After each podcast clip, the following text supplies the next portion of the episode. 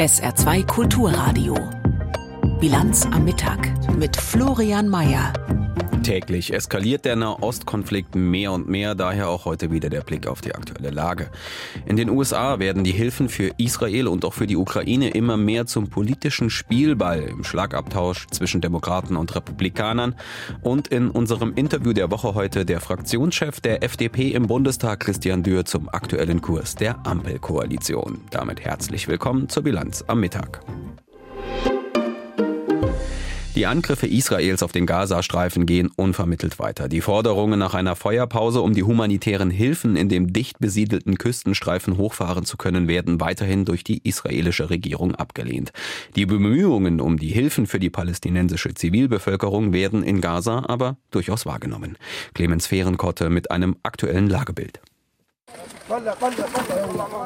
Heute Morgen in Khan Yunis im Süden des Gazastreifens. Anwohner graben nach einem israelischen Luftangriff in einem Wohngebiet nach Überlebenden.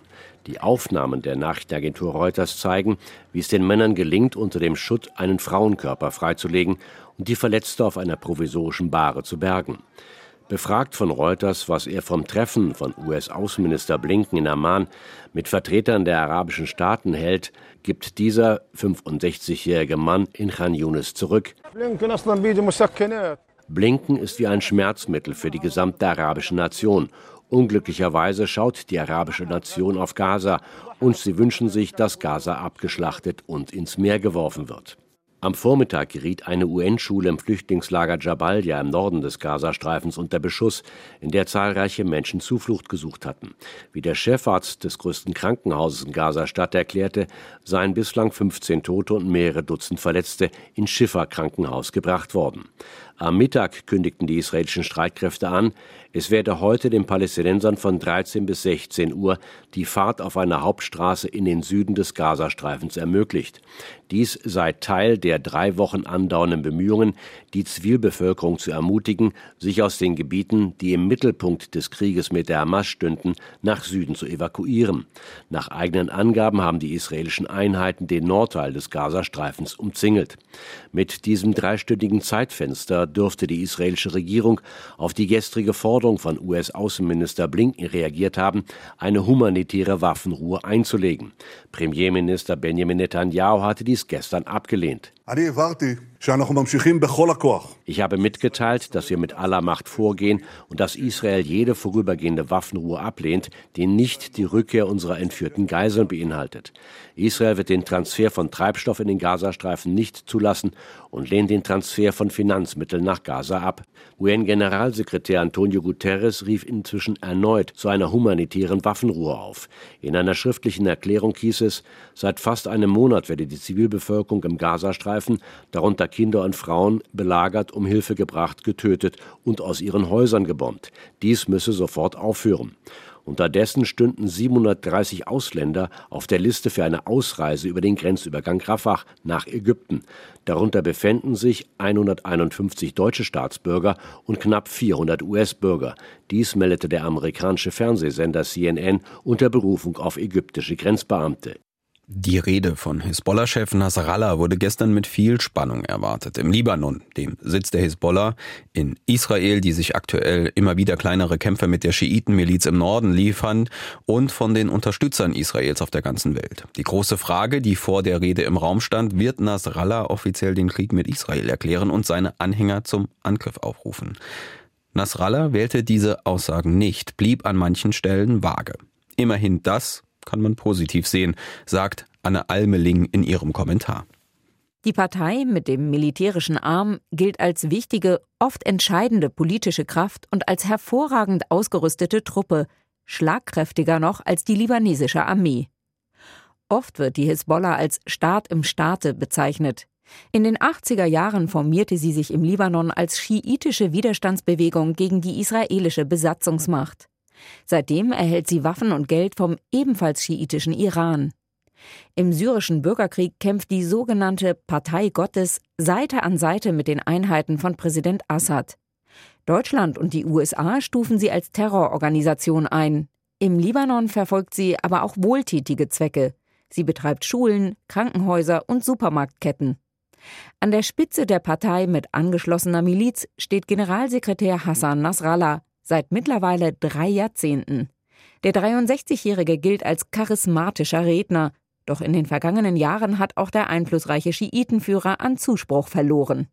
Denn der Libanon steckt in der schwersten Finanz- und Wirtschaftskrise seiner Geschichte und dafür wird die Hisbollah mitverantwortlich gemacht. Trotzdem gelingt es Hassan Nasrallah immer wieder, Teile der libanesischen Bevölkerung zu begeistern. Was er sagt, entspricht Beobachtern zufolge den Forderungen der politischen Führung in Teheran.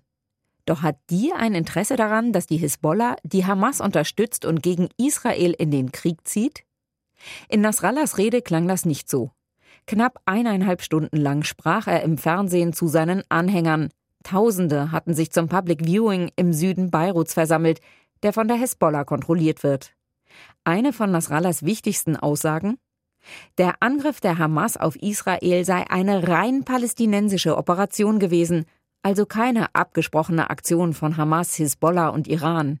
Und eine Eskalation an der libanesisch-israelischen Grenze hänge von den weiteren Entwicklungen ab. Das war eine Warnung an Israel. Tatsächlich gilt die Hisbollah als so stark, dass den Israelis klar sein dürfte, ein Krieg gegen die Hisbollah wird lang und hart. Aber die Folgen davon bekäme auch die libanesische Bevölkerung zu spüren, und das Letzte, was der Libanon gebrauchen kann, ist ein neuer Krieg. Offenbar haben das auch Hassan Nasrallah und seine Förderer im Iran begriffen.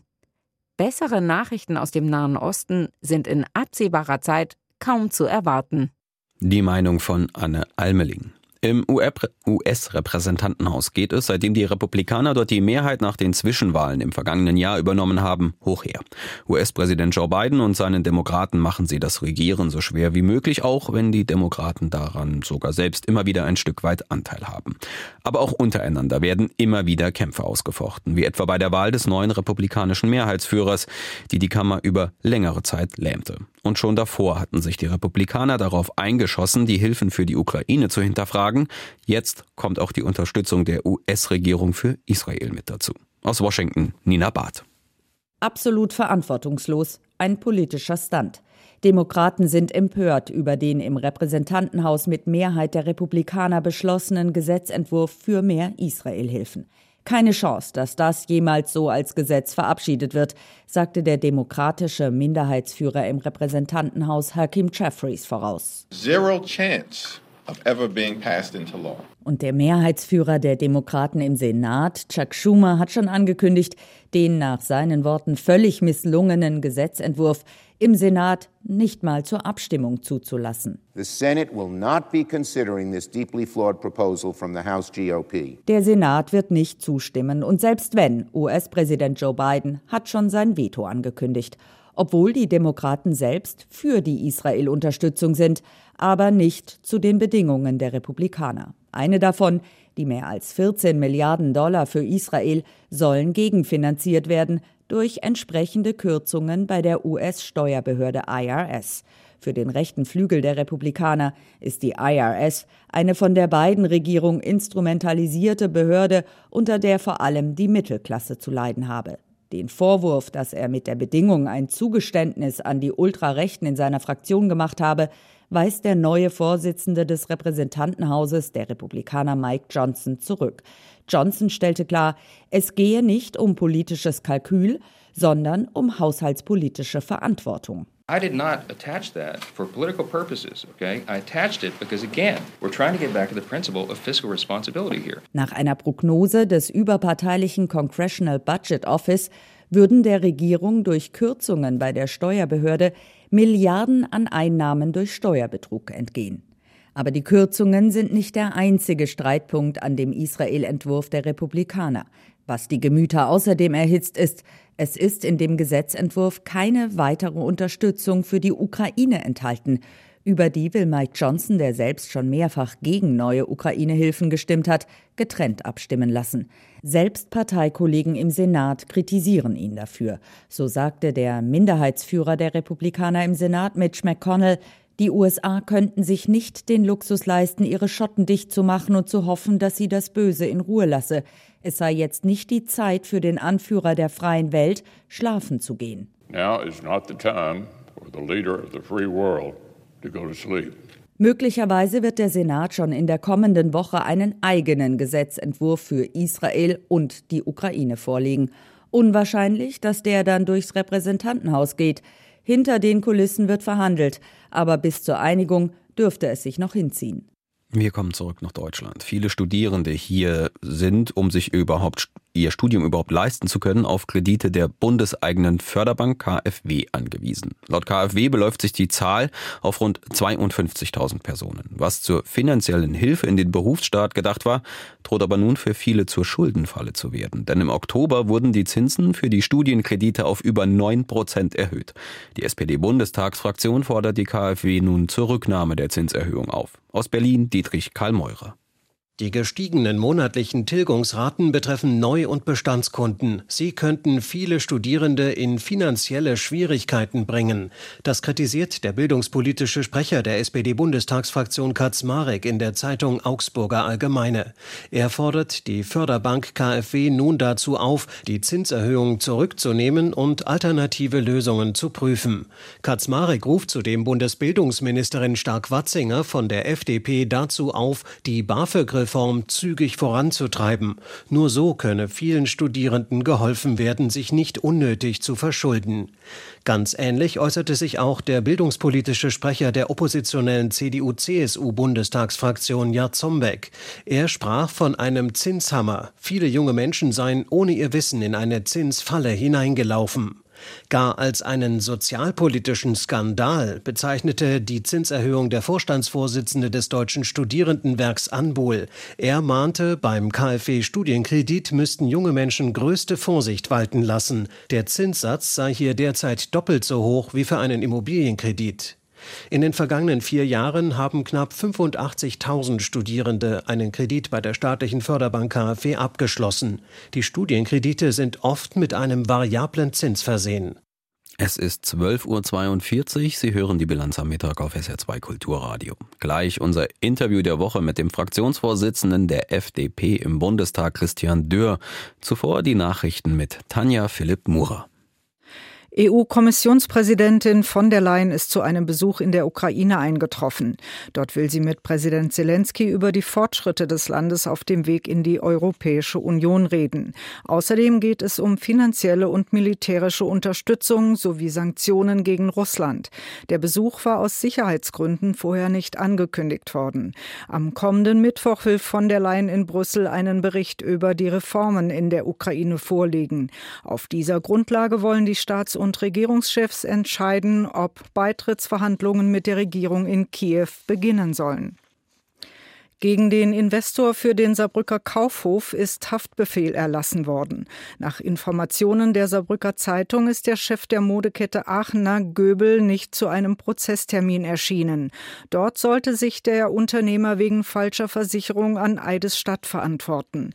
Ob die juristischen Schwierigkeiten von Göbel Einfluss auf die angekündigte Eröffnung des ehemaligen Kaufhofgebäudes Mitte November haben, ist offen. Bereits mehrfach wurden Eröffnungstermine des ehemaligen Kaufhofgebäudes verschoben.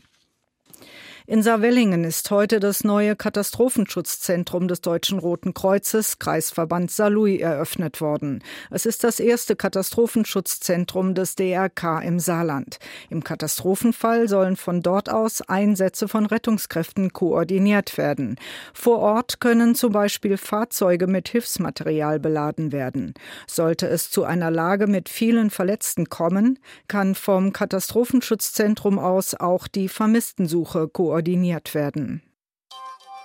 SR2 Kulturradio. Bilanz am Mittag.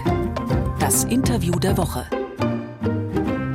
Die Ampelkoalition fällt seit ihrem Zusammenkommen meist durch eine Sache auf. Sie diskutiert und streitet auch oft viel miteinander. Gerne auch über Briefe, die dann an die Öffentlichkeit gelangen, über Interviews in Nachrichtensendungen oder polemische Nebensätze, die irgendwo in ein Mikro gesprochen werden. Das zeigt sich seit Wochen sowohl beim finanzpolitischen Kurs der Regierung wie auch in der Frage der Asylpolitik. Bei letzterem hat nun Bundeskanzler Olaf Scholz, SPD, höchst selbst einen harten Kurswechsel eingeleitet. Von einer kompletten Wende spricht FDP-Fraktionschef Christian Dürr im Interview der Woche. Es werde, so Dürr, endlich Recht und Ordnung durchgesetzt. Dass die FDP dagegen bei der Finanzpolitik dem Fetisch Schuldenbremse fröne, sieht der Fraktionschef komplett anders. Schließlich sei der Sparkurs nur ökonomisch sinnvoll. Und trotz alledem, es rumort an der Basis, denn viele befürchten, die FDP verbiege sich in der Koalition bis zur Unkenntlichkeit.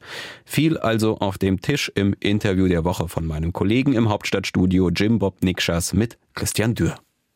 Herr Dürr, es gab zwar von Anfang an, muss man sagen, kritische Stimmen, aber jetzt haben diese Woche auch nochmal 26 FDP-Politikerinnen aus Ländern und Kommunen einen Brief geschrieben, einen Weckruf an die Parteispitze, der ging auch an ihre Bundestagsfraktion, in dem sie den Ausstieg aus der Ampelkoalition fordern. Unter anderem, weil sie, wie sie sagen, die FDP bis zur Unkenntlichkeit in dieser Koalition verbiegen müsste. Was sagt eigentlich der Fraktionschef im Bundestag dazu? Also in einer liberalen Partei darf und soll diskutiert werden. Ähm, die Einschätzung gleichwohl dieser 26 teile ich nicht und äh, will hinzufügen, Herr Nikschas, wir reden von 26 Menschen, teilweise Kommunalpolitiker vor Ort aktiv, teilweise eben ganz normale Basismitglieder, die sich ihr Recht rausnehmen, sich zu äußern, was nochmal mehr als legitim ist. Gleichzeitig habe ich eine andere Auffassung und will das nur in einen, in einen Zusammenhang rücken. Die FDP hat äh, etwa 77.000 Mitglieder, von denen haben sich jetzt 26 geäußert. Ähm, es wäre ja fast schon unnormal, wenn nicht auch einige andere Auffassungen sind als die große Mehrheit. Aber wir können ja mal in die Vorwürfe reingucken, die ja zum Teil auch ziemlich konkret sind. Zum Beispiel wird ja gesagt, dass sich die FDP zu Komplizen einer Politik gemacht hat, die von der Mehrheit der Bevölkerung angeblich abgelehnt wird. Sehen Sie das auch so? Ich glaube, das, was Menschen nach wie vor aufregt, ist das, was in Wahrheit in den letzten Jahrzehnten in Deutschland entstanden ist. Dass dieses Land keine gute Infrastruktur hat, dass zu langsam gebaut worden ist, dass wir in der Migrationspolitik nicht Recht und Ordnung durchgesetzt haben. Und wenn Sie sich jetzt die Punkte anschauen, die wir sehr auch als FDP konkret in der Bundesregierung voranbringen, dann es genau die. Aber wenn im ARD Deutschland Trend, der nun auch diese Woche rauskam, die FDP nur noch bei 4 Prozent liegt, also nicht mehr im Bundestag wäre nach dieser Umfrage aktuell, dann gibt es ja anscheinend doch ein Missverhältnis, dass die Leute die FDP vielleicht doch nicht mehr so als notwendig in der Regierung erachten. Also ich will mich, Herr Nikschas, nicht über Umfragen streiten. Andere sehen uns da besser. Aber darum geht es ja in Wahrheit nicht. Klar ist, dass die Bundesregierung äh, insgesamt, wir als Koalition ähm, zurzeit nicht die Resonanz haben, die wir eigentlich haben müssten. Das muss man ganz selbstkritisch einräumen. Ich glaube, das hängt auch mit der Kommunikation zusammen. Denken Sie beispielsweise an die Debatten um das Heizungsgesetz. Und gleichzeitig sage ich, in der Sache äh, war der Diskurs leider notwendig. Ähm, das alte Heizungsgesetz der Großen Koalition, es gab ja bereits in Deutschland ein solches Gesetz, hat beispielsweise Ölheizung verboten. Und wir als FDP haben gesagt, wir wollen Technologieoffenheit. Deswegen haben wir ja auch mit Kritik der Koalitionspartner begleitet, insbesondere der Grünen, aber durchgesetzt, dass Ölheizung in Deutschland wieder wieder erlaubt werden. Immerhin ein Viertel der Menschen in Deutschland heizt mit Heizöl und mit Ölheizungen. Die darf man nicht hinten runterfallen lassen, weil wir gesagt haben, wir setzen auf Technologieoffenheit. Denken Sie beispielsweise an die Frage des Verbrenner aus. Sogar Markus Söder hat das seinerzeit gefordert. Die Große Koalition hat es vorangetrieben. Wir haben jetzt auf europäischer Ebene als FDP gesagt, das darf so nicht kommen. Denn auch der Verbrenner kann eine klimaneutrale Zukunft haben, beispielsweise mit synthetischen Kraftstoffen. Ich könnte die Liste fortsetzen. Ich glaube, dass viele der großen Kritikfelder, die wir zurzeit in der Bundespolitik äh, erleben, auch geerbte sind. Das heißt aber nicht, dass wir nicht die Verantwortung hätten, es zu ändern. Aber ich glaube, der Hinweis sei mir zumindest politisch erlaubt, dass es so ist. Aber anscheinend ist ja auch zum Beispiel Ihre Zustimmung zum Gebäudeenergiegesetz im Bundestag an der Basis äh, Ihrer Partei auch nicht wirklich gut angekommen. Das wird auch in diesem Weckruf letztendlich kritisiert. Zeigt dann nicht trotzdem was, dass etwas falsch läuft zwischen Berlin und der Basis, wenn es da immer noch diese Zweifel gibt an dieser Koalition? Ich glaube, es wäre jetzt unfair gegenüber den Mitgliedern der FDP zu sagen, dass 26 für 77.000 Mitglieder sprechen. Das ähm, wäre auch nicht demokratisch, es so zu sehen. Ich nehme das sehr ernst, um das klar zu sagen, auch der, den Hinweis dieser 26 Mitglieder. Aber nochmal im Verhältnis zu 77.000 FDP-Mitgliedern in Deutschland muss man das in ein entsprechendes Licht rücken. Und gleichzeitig sage ich, wir müssen besser werden, auch in der Kommunikation. Ich habe das, äh, den Eindruck, dass gerade bei der Migrationspolitik, wo wir jetzt eine komplette Wende vollziehen, endlich endlich Recht und Ordnung durchsetzen. Diejenigen, die abgeschoben werden müssen, dass wir die Rechtsgrundlagen schaffen, dass sie auch abgeschoben werden. Beispielsweise habe ich ja vor einigen Wochen sehr deutlich gesagt, dass ich auch von den Ländern einen Beitrag erwarte. Denken Sie an das Thema Bargeldauszahlung an äh, irreguläre Migranten. Ich habe gesagt, das muss aufhören. Ich bin mittlerweile ähm, sehr hoffnungsfroh, dass am 6. November, wenn die Ministerpräsidenten zu ihrer Konferenz mit dem Bundeskanzler zusammenkommen, dass die Bargeldauszahlung von allen gestoppt wird und gesagt wird, wir äh, setzen auf das Bezahlkartensystem, sodass nicht mehr äh, Bargeld in die Heimat geschickt werden kann und dieses perfide System der Schleuserkriminalität damit finanziert wird. Also kurzum, das sind alles Dinge, an denen wir gerade aktuell arbeiten. Und diese Kritikpunkte, die auch in dem Brief genannt werden, sind solche, die ich inhaltlich äh, sogar in Teilen teile. Ähm, aber es, es, braucht ja die FDP, um das zu ändern. Denn die Große Koalition, auch die Union, hatte nicht die Kraft. Und ich glaube nicht, dass SPD und Grüne alleine äh, das machen könnten, davon abgesehen, dass sie keine Mehrheit hätten. Das heißt, die sprechen sich auch dafür aus, als Korrektiv in dieser Koalition zu bleiben. Ist das die Rolle auch für die nächsten zwei Jahre?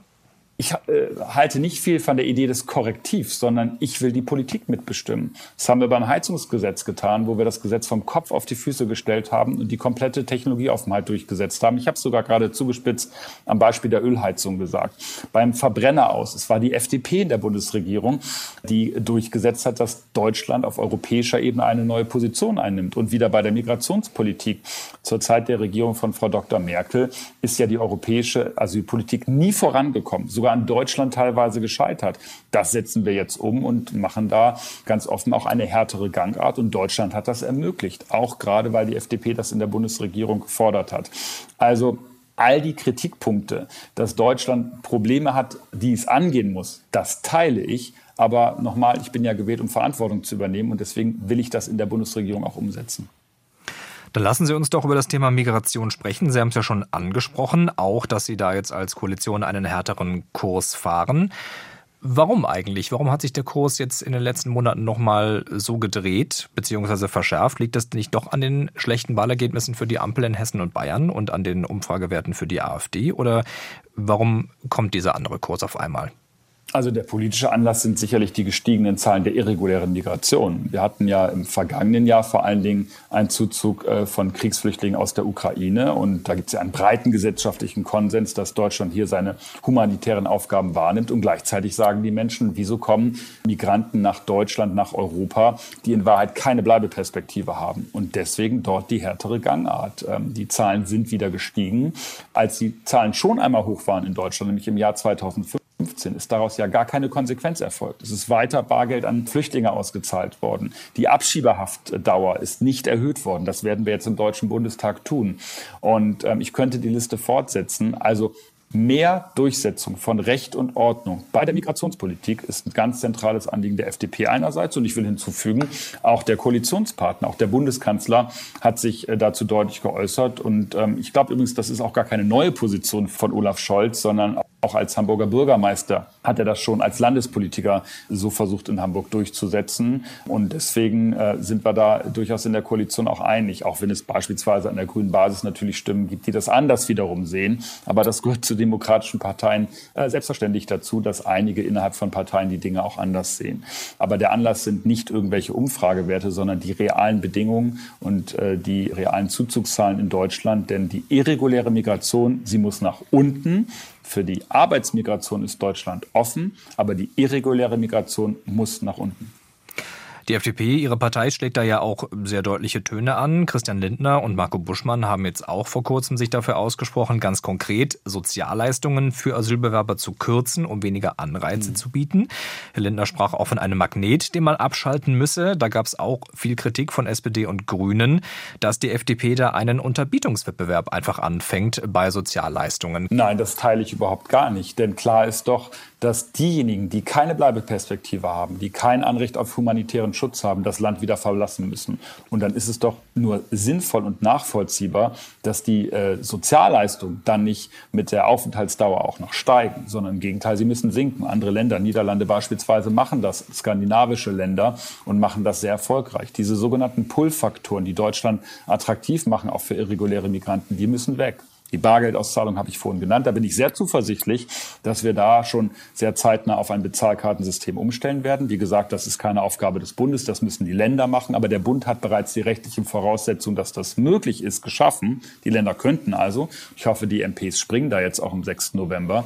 Und auf der anderen Seite, was den Sozialstaat insgesamt betrifft, ähm, da finde ich es richtig, darüber nachzudenken, auch Leistung zu kürzen für diejenigen, die ausreisepflichtig sind. Denn wer vollziehbar ausreisepflichtig ist, hat das Land eben auch wieder zu verlassen. Und diese Pull-Faktoren müssen weg. Das ist aus meiner Sicht kein Unterbietungswettbewerb. Und ich will hinzufügen, Herr Nikschas, wenn ich jetzt äh, einige Stimmen aus der SPD-Fraktion beispielsweise höre, die äh, mit mir, ich habe das ja schon vor einiger Zeit vorgeschlagen, der Auffassung sind, äh, dass wir Asylverfahren auch vielleicht gar nicht mehr in Europa oder Deutschland durchführen sollten, sondern eher in den Herkunftsregionen, also in sogenannten Drittstaaten, beispielsweise in Afrika, damit übrigens auch aus humanitären Gründen die Menschen sich gar nicht mehr auf diese fürchterliche und lebensgefährliche Route über das Mittelmeer machen müssen, sondern dass die Verfahren rechtsstaatlich in Afrika durchgeführt werden beispielsweise. Das ist ein Punkt, äh, den nicht nur die FDP so sieht. Das haben wir vor einigen Wochen zwar vorgeschlagen, aber ich sehe jetzt SPD-Kollegen, äh, die uns dabei springen. Das zeigt doch, dass wir insgesamt jetzt eine politische Debatte in Deutschland haben, wo wir gemeinsam, übrigens sogar über die Koalitionsgrenzen hinweg, auch gemeinsam mit der Union der Auffassung sind, Recht und Gesetz und Ordnung muss wieder greifen. Und ähm, insofern finde ich, sollte man diese Gunst der Stunde jetzt auch nutzen und die Rechtsänderungen, die dafür notwendig sind, im Bundestag beschließen.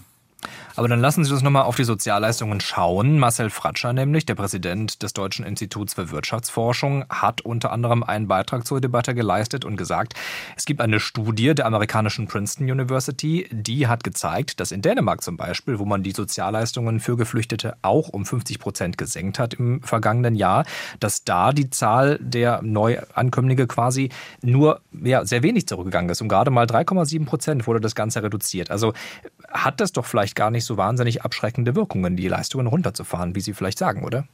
Ja, Dänemark hat vorher aber schon anderes getan. Dänemark hat ja insgesamt einen geringeren Zug an irregulären Flüchtlingen, weil Dänemark bereits frühzeitig sich darum gekümmert hat, anders als Deutschland in der äh, zu Zeiten der Großen Koalition hat sich Dänemark unter spannenderweise übrigens einer sozialdemokratisch geführten Regierung sich darum gekümmert, dass Pull-Faktoren wegkommen, Bargeldauszahlungen und stattdessen Sachleistungen beispielsweise und so weiter und so fort. Und insgesamt ist dieses Niveau der Sozialleistung dort eben auch geringer.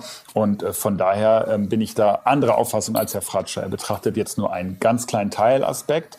Wenn man sich das Gesamtbild anschaut, dann muss es ja irgendeinen Grund geben, warum irreguläre Migranten, wenn sie in Europa ankommen, vor allen Dingen nach Deutschland streben. Das kann ja nicht Gott gegeben sein, sondern es gibt dafür Gründe. Und die sind aus meiner Sicht im Sozialstaat zu suchen und auch in den Rechtsgrundlagen und auch bei der Frage, wie schnell wir dann wieder Rückführungen machen. Denn natürlich ist es ein Pull-Faktor, wenn Menschen den Eindruck haben, sie könnten nach Deutschland kommen und ähm, quasi lange bleiben und viel länger als in anderen Ländern. Also wenn wir diese Dinge jetzt ändern und wir gehen all diese Punkte, über die wir gerade gesprochen haben, ja ganz konkret auch gesetzgeberisch jetzt an. Wenn wir die ändern, dann bin ich zuversichtlich, kriegen wir die irreguläre Migration auch nach unten. Dänemark hat das bereits geschafft. Könnte es nicht auch sein, dass Deutschland als wirtschaftlich sehr, sehr starkes Land in Europa per se nicht auch einfach interessant ist, weil man vielleicht Perspektiven, ja, sich erhofft, auch arbeitsmäßig hier in Deutschland zu finden? Geht es den Leuten wirklich? Finden sie nur um Sozialleistungen? Wir arbeiten ja gerade daran, dass Deutschlands Wirtschaft wieder stärker wird dass die Standortbedingungen wieder stärker werden. Leider überholen uns gerade andere Länder beim Wachstum. Das ist übrigens kein, keine Situation, die deshalb eingetreten ist, weil die äh, Ampelkoalition zurzeit in Berlin regiert, sondern Wahrheit haben wir diese, ja, diese Nachteile, diese Standortnachteile, zu hohe Energiepreise und so weiter in den letzten 20 Jahren äh, erlebt, dass das so aufgebaut worden ist. Aber ich will auf das Thema Arbeitsmigration äh, konkret zu sprechen kommen. Denn richtig ist ja, wir brauchen Menschen am deutschen Arbeitsmarkt. Uns fehlen Fach- und Arbeitskräfte. Aber der Eingang über das Tor der irregulären Migration, also über das Flüchtlings- und Asylsystem, ist doch das Falsche. Also ich erwarte, dass Menschen, die nach Deutschland kommen, um zu arbeiten, um ranzuklotzen, um ähm, sich zu integrieren, die deutsche Sprache zu lernen, die müssen über das Tor der Einwanderungsmigration äh, kommen und nicht der irregulären Migration. Und da liegt der zentrale Unterschied. Das ist ein Grund, warum wir vor der Sommerpause in Deutschland ein komplett neues Einwanderungsgesetz beschlossen haben, was es wesentlich leichter macht, nach Deutschland zu kommen, um hier zu arbeiten. Das Problem dennoch ist, dass manche, die kommen zurzeit als irreguläre Migranten, das nicht tun, um zu arbeiten, sondern eher, weil wir ein sehr hohes soziales Sicherungsniveau haben. Und deswegen muss das rechtsstaatlich unterbunden werden. Aber für die Arbeitsmigration sind wir offen. Wer ein Arbeitsvisum haben möchte, um nach Deutschland zu kommen, der hat jetzt mehr Möglichkeiten, als das in der Vergangenheit der Fall war. Und der ist auch herzlich willkommen. Sagt FDP-Fraktionschef Christian Dürr im Interview der Woche auch nochmal nachzuhören auf sr.de. Und bevor wir jetzt zum Wetter kommen, hier noch eine Meldung, die gerade reinkam. Martina Voss-Tecklenburg wird nicht mehr als Bundestrainerin der deutschen Fußballerin zurückkehren. Der Vertrag mit der zuletzt posierenden 55-Jährigen sei aufgelöst worden, teilte der DFB soeben mit. Und jetzt zum Wetter. Heute immer wieder teils kräftige Regenfälle bis in den Abend hinein, dazu immer wieder Sturmböen und die Temperaturen bei maximal 11 Grad. Morgen dann weiter wie regnerisch, stürmisch bei maximal 12 Grad. Das war die Bilanz am Mittag mit Florian Mayer. Das ganze Team sagt für diese Woche Tschüss und wünscht Ihnen ein schönes Wochenende.